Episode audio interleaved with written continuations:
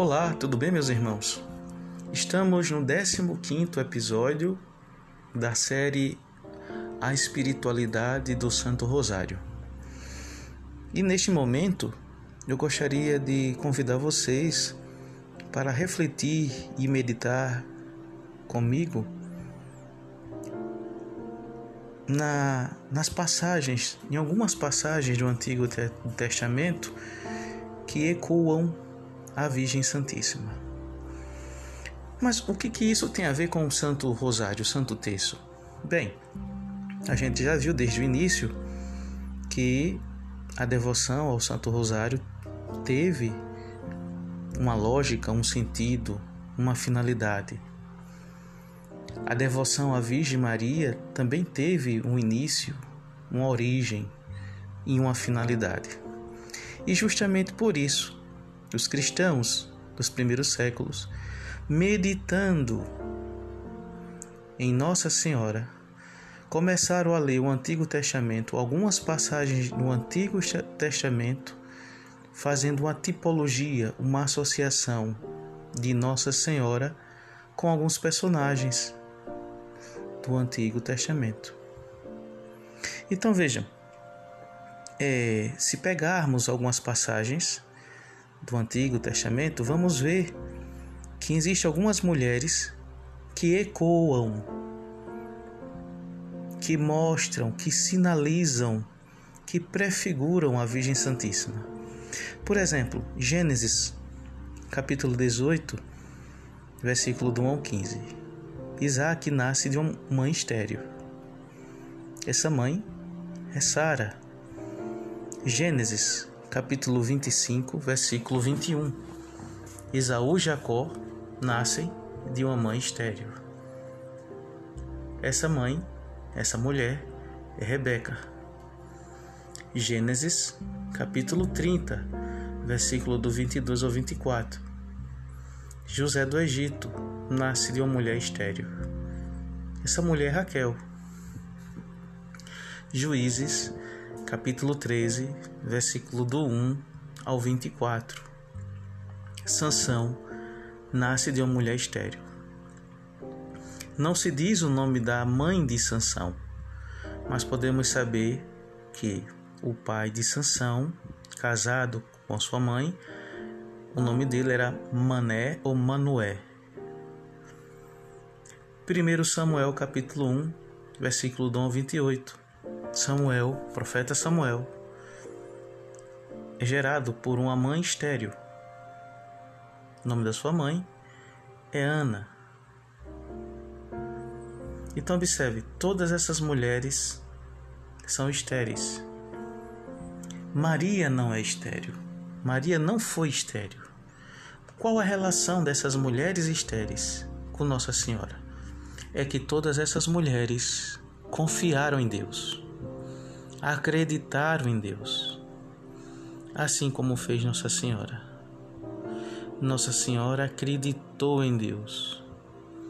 O poderoso fez em mim maravilhas. Grande é o seu nome. Ela vai dizendo Magnificat. Então essas mulheres são ecos, ecos da Virgem Santíssima.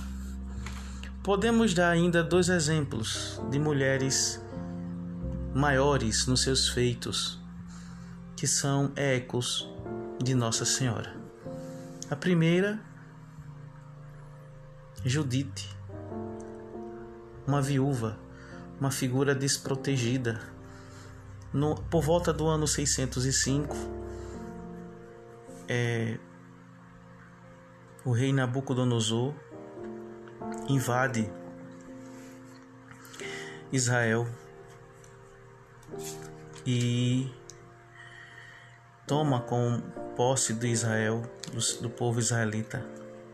E o general Holofernes é, vai junto com sua tropa destruindo, tomando Israel e na sua cidadezinha, onde Judite residia, Betúlia, os, os seus compatriotas ficam com medo de enfrentar o general e sua tropa. Então, Judite vai ao encontro do general e de sua tropa, como que aquela que entregara o seu povo. Mas na verdade ela está indo como uma espiã e ela se ornamenta, ela se veste de uma forma belíssima. E o general acolhe, o general fica é, completamente fascinado, apaixonado pela beleza de, de, de Judite. E Judite fica no acampamento por mais de quatro dias, mas sempre ela com sua serva tem os momentos que ela precisa voltar a Betúlia para fazer suas orações. E assim o general permite, o general Holofernes. É,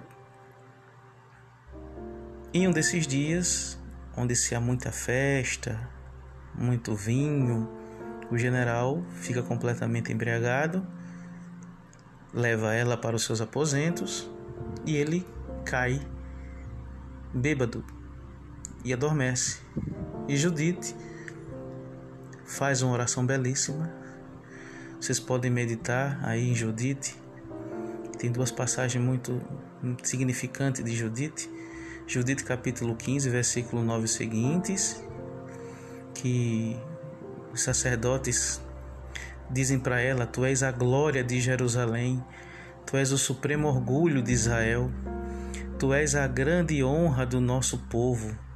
Abençoada sejas tu pelo Senhor na sucessão dos tempos. E Judite 13, versículo do 4 ao 10, que é essa citação que eu estou comentando.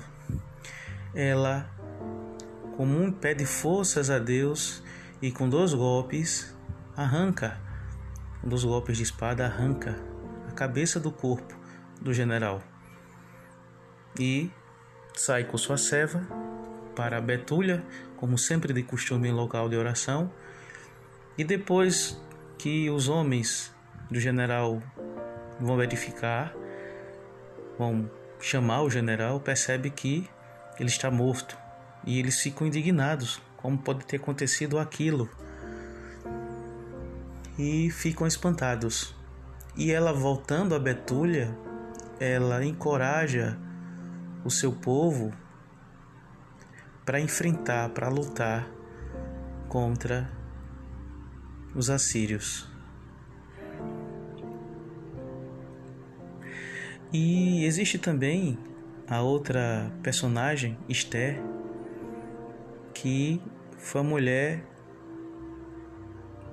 que foi tida como escrava dos persas. O rei persa, o rei dos persas, Assuero, em 484, invade a Terra Santa e ele fica também abismado pela beleza de Esther. E Esther é a figura frágil, mas a figura bela, onde o rei Assuero fica apaixonado por ela. E ele diz a ela Peça qualquer coisa, Esther, que eu te darei. E ela diz que é preciso que ela pede ao rei que ele livre ela e o seu povo israelita da mão do inimigo, da mão da morte. E ele pergunta quem é quem está fazendo isso com ela e com seu povo. E ela diz: o seu primeiro-ministro Amã. E ele, enfurecido, manda enforcar Amã.